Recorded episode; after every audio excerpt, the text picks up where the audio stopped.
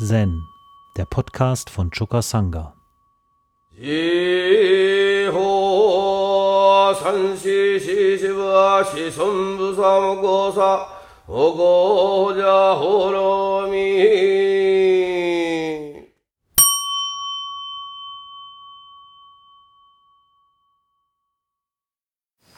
Vor meinem Haus steht ein Kirschbaum. Zwar handelt es sich um eine Vogelkirsche, also eine Wildkirsche mit relativ kleinen Kirschenfrüchten.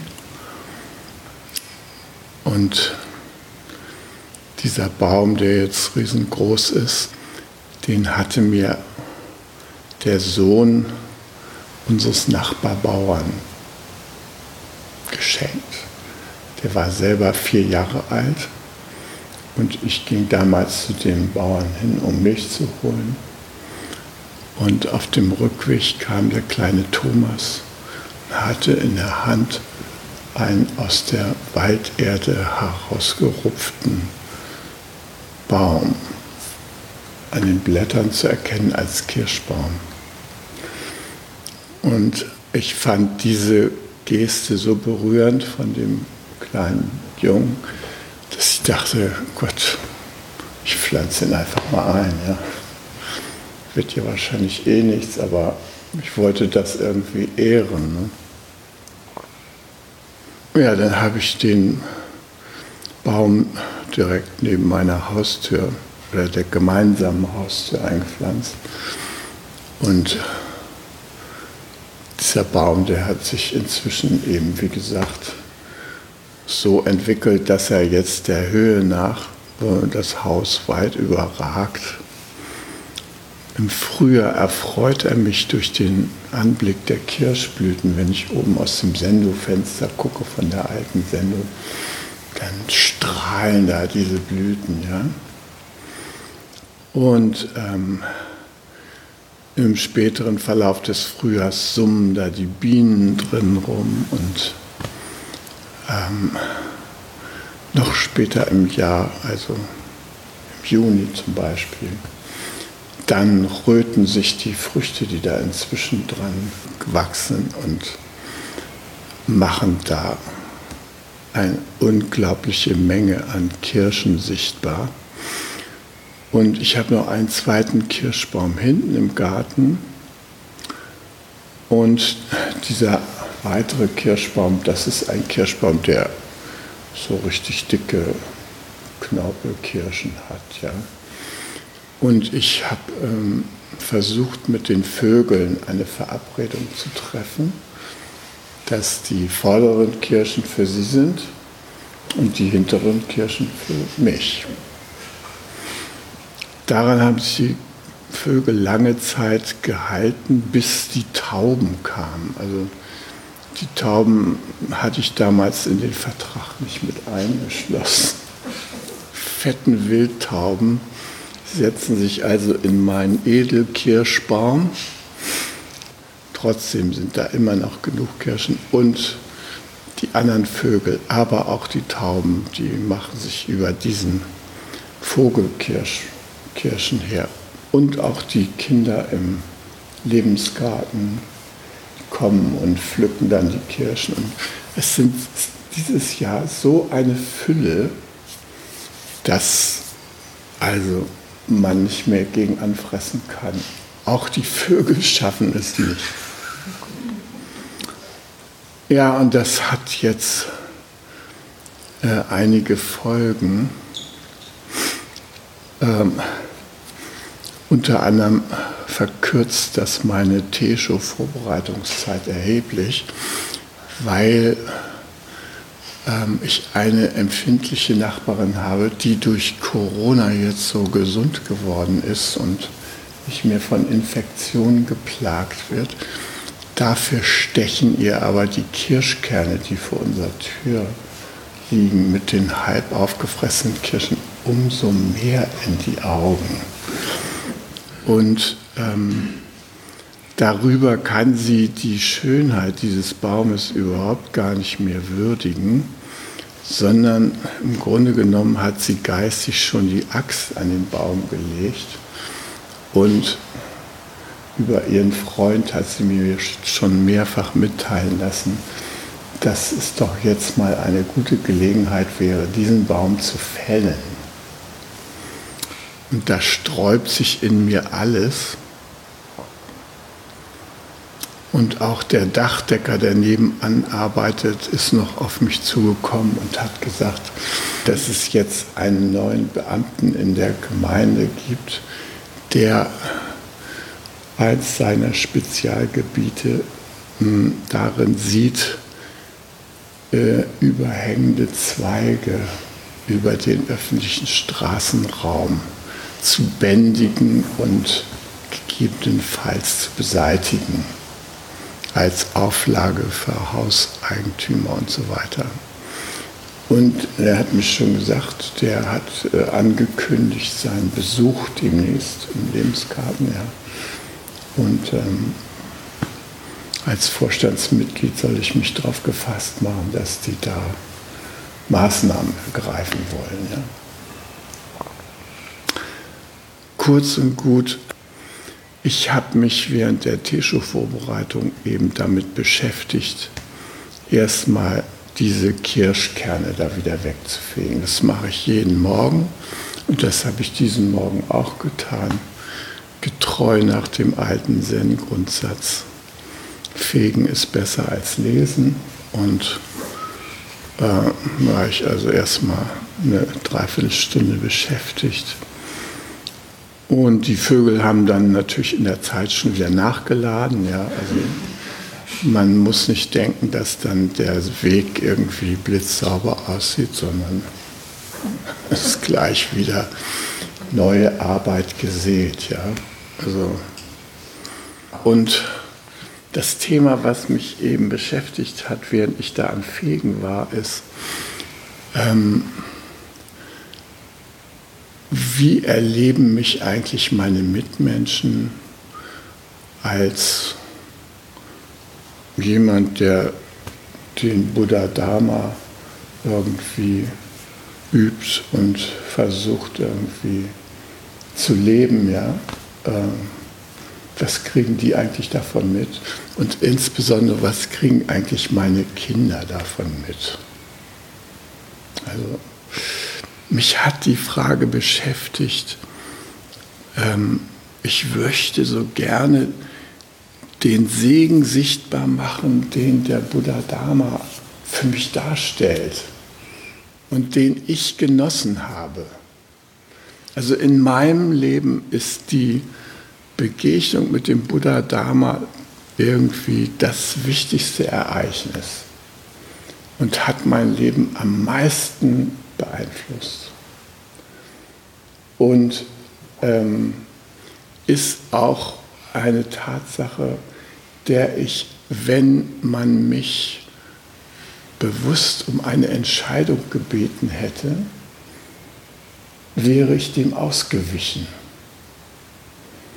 weil es mir zu anstrengend gewesen wäre. Äh, aber zum Glück hatte ich keine Ahnung davon, als ich da, wie ich euch schon oft berichtet habe, zufällig in Rosenburg in einen fortgeschrittenen Session äh, geriet und nur gedacht habe, die Leute, die hier sitzen, das sind alles verkappte Sadomasos. Die haben irgendwie alle ein Rad ab, ja. Und dass ich hier nicht darüber reden darf, ist ein Skandal. Und hier still sitzen soll, nobles Schweigen. Und gleichzeitig entflammen sich meine Knie, Füße, Beine in einer Weise, wie ich das in meinem ganzen Leben noch nicht erlebt habe. Und ich werde da aufmunternd angeschaut, dass ich mich in Lotussitzhaltung begeben soll und so weiter und so fort. Also es war für mich ein schockierendes Ereignis, ähm, mit dem Buddha-Dharma konfrontiert zu werden. Und der Buddha kam da eigentlich auch gar nicht so richtig drin vor. Da kam eher so was wie ein Kesaku vor. Und da habe ich mich gefragt, was ist das? Was? Ein Kesaku. habe ich mich gefragt, was das eigentlich für ein Lehrgegenstand ist. Ja. Der sauste dann regelmäßig auf den Rücken nieder und man hat sich gefragt, so viel Staub ist doch gar nicht drin in den Klamotten. Was soll denn das eigentlich? Ja? Wieso bringt mich das weiter? Und es ist gut ausgegangen.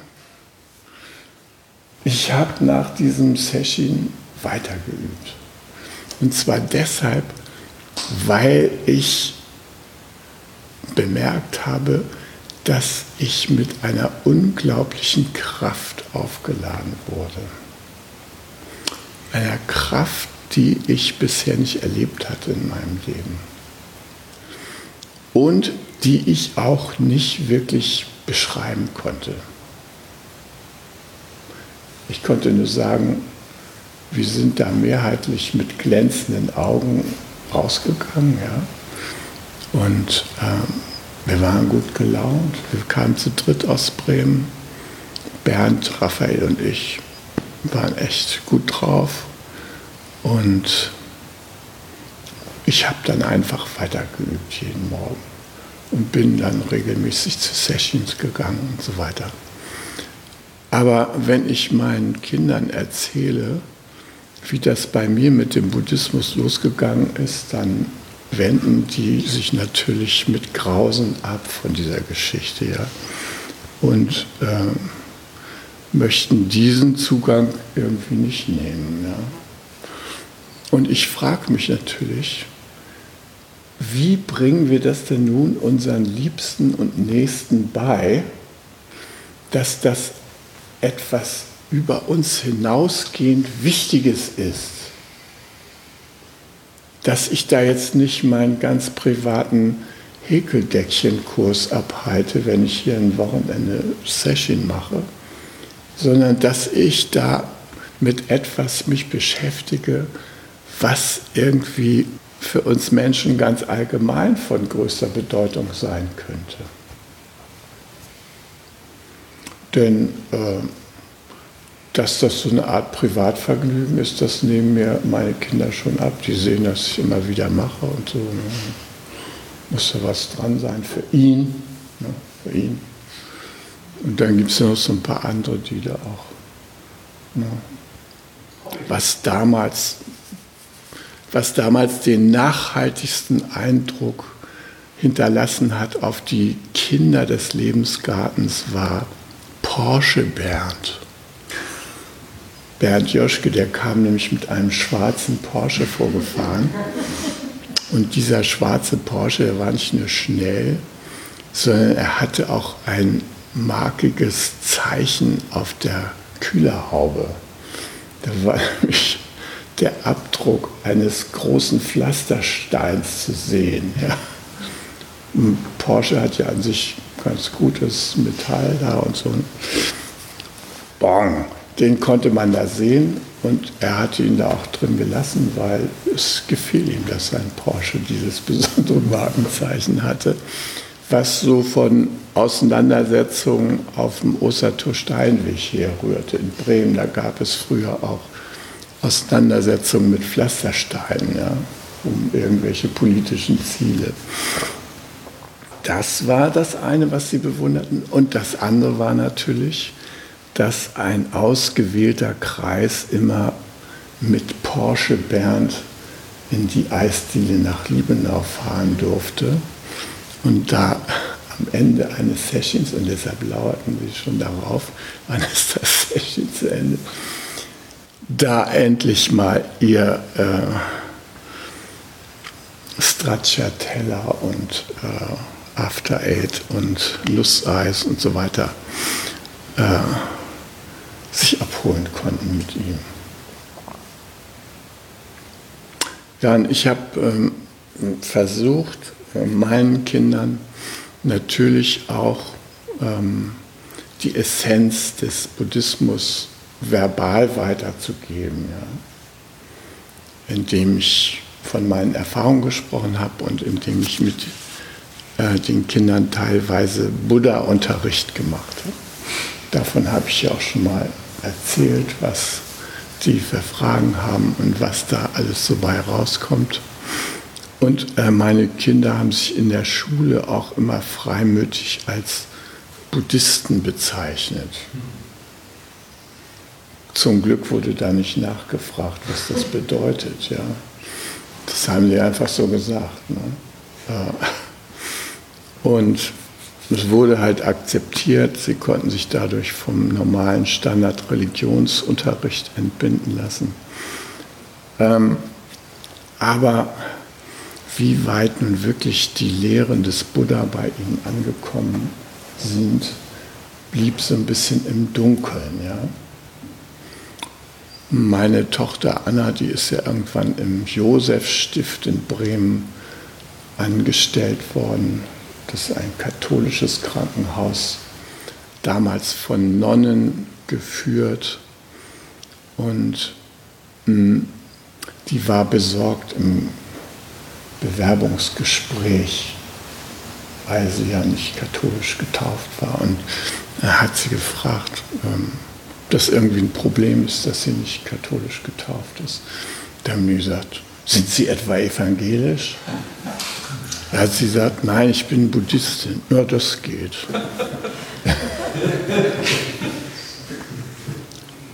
Mennos Frau hat ja eine andere Erfahrung gemacht. Kurz und gut, die Kinder haben schon so einiges mitbekommen vom tiefen Schauen und Achtsamkeit und achtsamen Umgang auch achtsamen Umgang mit Konflikten. Der Buddha-Unterricht bestand auch zu 30 Prozent daraus, dass wir mit Buddha-Ohren gehört und äh, mit Buddha-Sprache gesprochen haben. Und das haben sie zur Klärung ihrer persönlichen kleinen Konflikte im Lebensgarten immer wieder angewendet.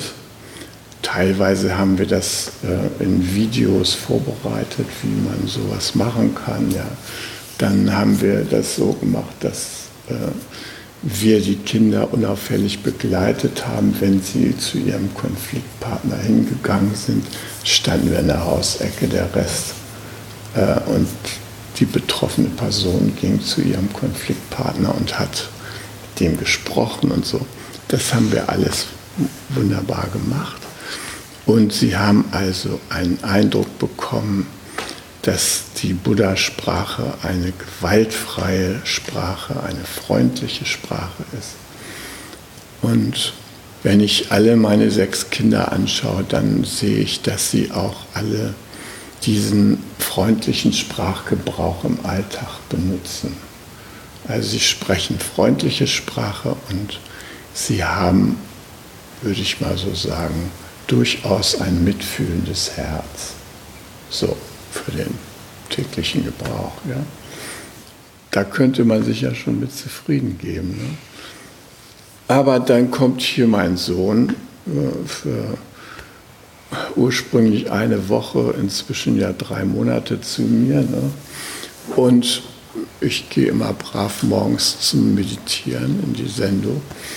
Und früher war er ja ein Freund der Sendung. Es ging ja so weit, dass er sich schon mit vier Jahren als kleinen Buddha bezeichnete. Und wenn ich mal unterwegs war, dann hat er meine Nachbarin gebeten, dass sie mit ihm zusammen in der Sendo übernachtete, weil für ihn die Sendo der Ort der maximalen Geborgenheit war im Lebensgarten.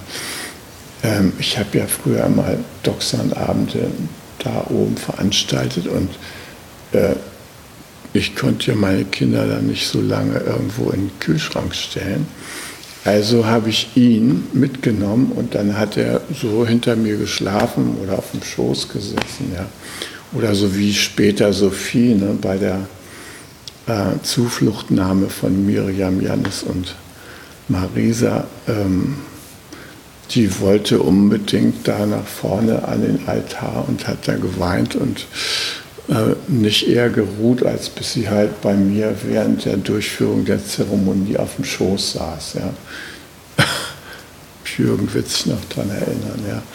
Also es war nicht so, nicht so einfach, die Situation.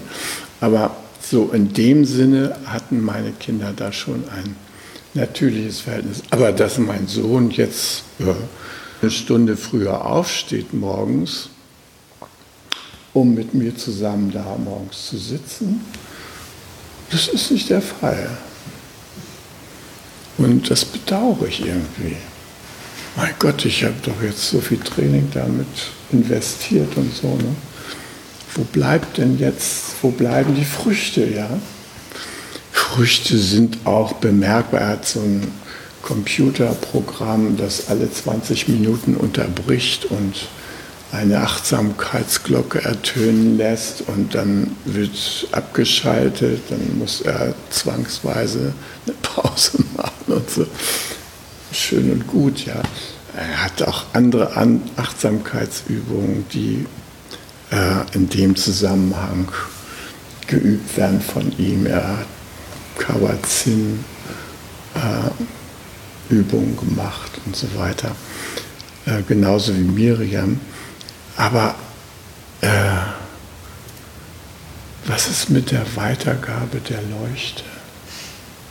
Das ist ein ewiges Thema im Buddhismus. Und ähm, wir haben ja äh, englische Übersetzung, Records of the Transmission of the Lamp. Ja. Also sind umfangreich die Biografien der Meister zusammengestellt, die immer wieder den Buddha Dharma weitergegeben haben. Wir kennen ja das erste Beispiel äh, aus Mumonkan 6, wo der Buddha die Blume hochhält.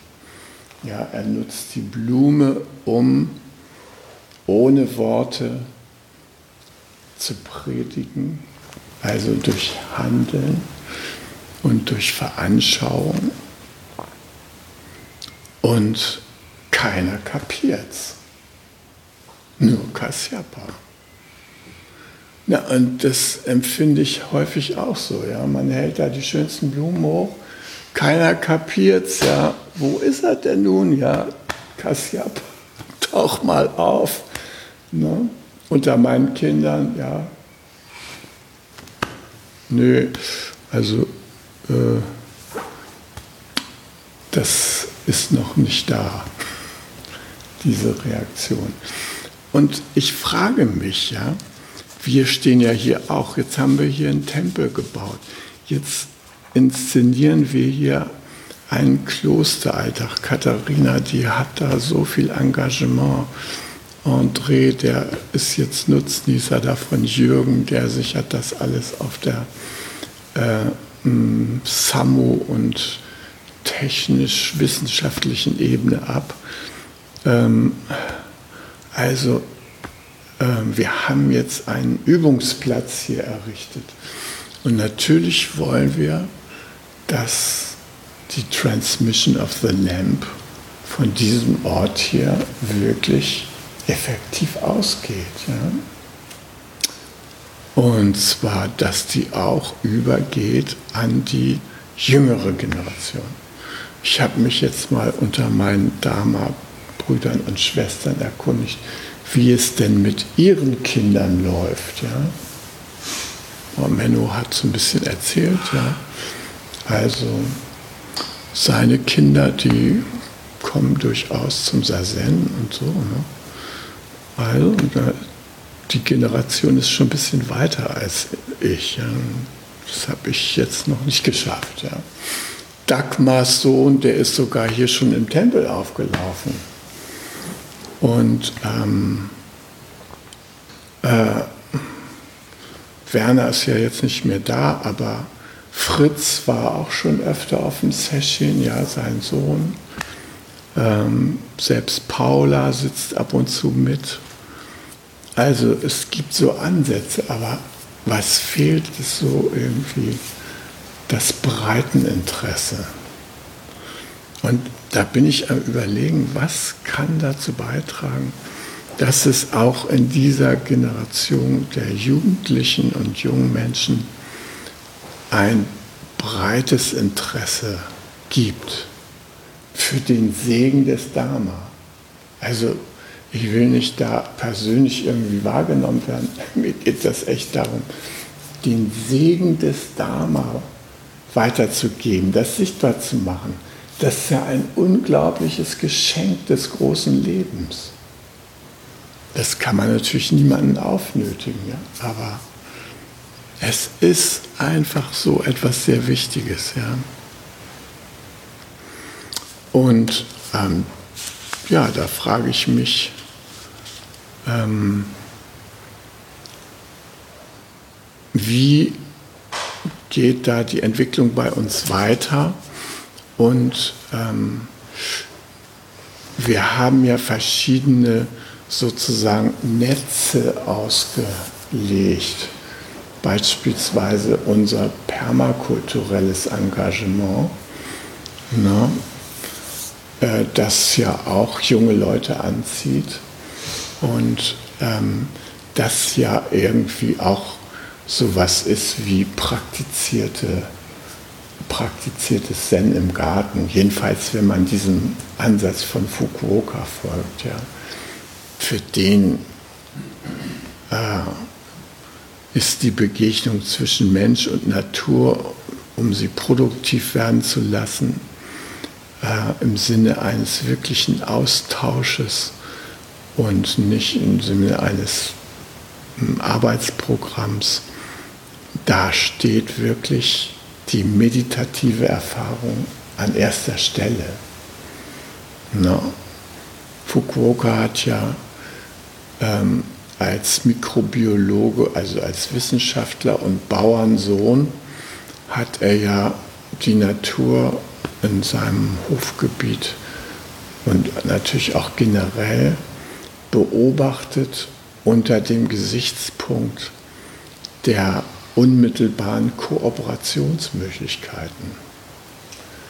Äh, wir hier im Westen haben ja eine Landwirtschaft entwickelt, die, habe ich ja schon angesprochen, eher auf Behinderung unserer Kooperationspartner beruht, ja, wo so sehr eingeschränkte ökonomische Interessen äh, Platz greifen und wo man also, sagen wir mal, in einem Quadratzentimeter lebendiger Erde, da sind äh, Kubikzentimeter, da sind äh, über eine Milliarde äh, Lebewesen drin.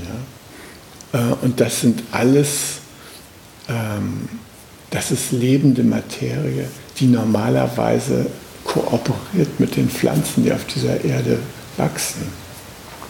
Und unsere Landwirtschaft die spritzt die einfach tot, dann hat man ein mineralisches äh, Grundlage und da lässt man dann die Pflanzen wachsen, die man noch duldet und hofft, dass die dann große Erträge bringen. Und man könnte es ganz anders handhaben. Man könnte mit diesen ganzen Artenvielfalt und so weiter, könnte man in einen kooperativen Kontakt treten. Und das hat der Fukuoka vorgemacht. Und er sagt, er hat sich genau angeschaut, was macht die Natur von alleine? Was muss ich denn überhaupt machen? Und er hat immer mehr Arbeitsabläufe, die üblich sind in der Landwirtschaft, weggelassen, weil er gesagt hat, da kann die Natur für mich arbeiten.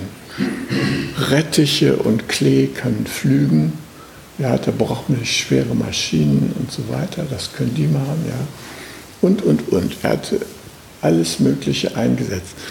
Das ist natürlich auch irgendwie für uns so ein Ideal, dem wir nachstreben, aber wo uns häufig noch Kenntnisse über die Zusammenhänge fehlen, die er aus 40-jähriger Naturbeobachtung einfach gewonnen hat. Ja. Er hat sich genau angeguckt, wie arbeitet es sich mit der Natur. Ja, also das ist eins von unseren Fangnetzen, sage ich jetzt mal, wo Menschen wir interessieren können für das, was hier auf dem Tempelgelände stattfindet und wo wir auch junge Menschen vielleicht da, dafür interessieren können, äh, ein Gespür dafür zu bekommen, was ist ein Zusammenhang zwischen Zen und Gartenbau ja, oder Landwirtschaft oder Architektur. Das könnte man hier noch mehr ausbauen. Klaus hat mich darauf hingewiesen, auf unserer Webseite steht nichts von gewaltfreier Kommunikation. Es gibt doch sehr viele junge Leute, die sich heute interessieren für gewaltfreie Kommunikation. Warum wird mit Buddha-Ohren hören und mit Buddha-Sprache die Welt beglücken nicht auf unserer Webseite plakativ so in den Vordergrund gerückt, dass auch Menschen, die noch nicht so vertraut sind mit dem Wesen der Meditation, daran Interesse bekommen. Ja? Also wir haben vielleicht noch gar nicht so richtig gesehen, was man noch mehr zusammenbringen könnte in unserem Angebot, um zu zeigen, wie sich Zen im Alltag auswirken kann. Um auch auf die Essenz hinzuweisen. Und ähm, Jürgen und Katharina haben ja jetzt auch mal ein, eine Zeitgrenze gesetzt für ihr persönliches unermüdliches Engagement hier auf diesem Gelände, ähm, das uns als Sangha jetzt mit der Frage konfrontiert, äh, wer übernimmt die vielen Aufgaben, die die beiden jetzt die letzten 25 Jahre hier äh, permanent gemacht haben. Wie geht es da weiter? Und da glaube ich, brauchen wir einfach Unterstützung von der jungen Generation. Deshalb finde ich, sollten wir unsere nächste Zukunftskonferenz wirklich schwerpunktmäßig in, in die Beantwortung dieser Frage stellen. Wie können wir junge Menschen in unserem Einflussbereich für den Buddha Dharma in der konkreten Form, wie wir ihn hier üben, interessieren und wie können wir dadurch dazu beitragen, dass der Segen des Buddha Dharma zum Leuchten gebracht wird. Für viele Menschen, ja. Bodhidharma, als der nach China ging, hatte erstmal vier Jahre Reise, bis er in China angekommen war, von Indien hinter sich. Und dann kam er in so eine Art Asyltempel. Da hat er sich vor die Wand gesetzt hat eigentlich gar nichts gemacht. Ja. Hat einfach nur gesessen. Und zwar neun Jahre lang. Also nicht mal so zwei Sitzungen. Also, nee, neun Jahre facing the wall. Zu Lebzeiten hatte er vier Schüler, zu denen natürlich auch Eka, sein Nachfolger, gehört. Und er war eigentlich ein eher unbekannter Mann. Ja. Nur heute berufen sich Millionen von Zen-übenden, Kung-Fu-Schülern, äh, Tai Chi-Leuten und so weiter auf seine Praxis. Also man sollte die Früchte vielleicht nicht zu früh erwarten. Ja? Aber so eine gewisse Hoffnung möchte ich doch gerne haben. Und das mit euch zusammen. Und deshalb ähm, möchte ich gerne, dass wir gemeinsam als Gemeinschaft kreativ darüber nachdenken, äh, wie wir unsere Praxis so gestalten können, dass wir den Segen noch sichtbarer machen können, gerade für die jungen Leute. Das wäre so ein wunderbarer Ergebnis für mich. Ich möchte euch noch auf einen Film hinweisen, den man auch mit jungen Leuten vielleicht mal anschauen könnte. Das ist eine Arte-Dokumentation und die heißt Eine überschätzte Spezies. Sie bezieht sich auf die Bedeutung des Menschen für diesen Planeten, für das Weltall und so weiter und so fort. Ein unglaublich schöner Film, der, ich glaube, sind 50 Minuten von den fernsten Galaxien bis zu den kleinsten Mikroben in unserem Darm, bis zu den vielfältigsten Arten mit beeindruckendsten Zahlen deutlich macht, was die Bedeutung des Menschen für diesen Planeten eher nicht ist und was die Bedeutung sein könnte.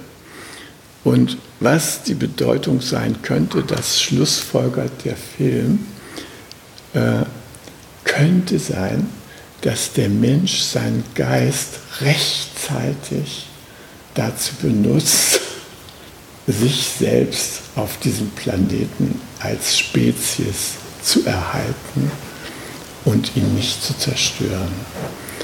Und das ist Buddha Dharma pur, ja, den Geist klug zu gebrauchen, achtsam zu gebrauchen, in Übereinstimmung mit den anderen Wesen. Nicht den Kirschbaum anzugucken und zu fragen, wo steht die Axt? Mir kleben zwei Kirschkerne an der Fußsohle, wenn ich in mein Haus reingehe. Der muss weg. Ist ja immer, was lästig ist, muss weg. Nee, wie können wir mit so einem ertragreichen Baum sinnvoll kooperieren und uns an seinen Früchten erfreuen und daran erfreuen, dass er für so viele Lebewesen von Bedeutung geworden ist. Ja? Ein kleiner Wurzel, äh, kleines Stückchen Wurzel mit vier Blättern in der Hand von Thomas, der mir den geschenkt hat. Ja. Diese Art von Wachstum begeistert mich. Hi. Um jungen Menschen den Aufenthalt im Togenji zu ermöglichen, bitten wir um ihre Spende. Alle Spendenmöglichkeiten finden Sie auf chukasanga.de/spenden.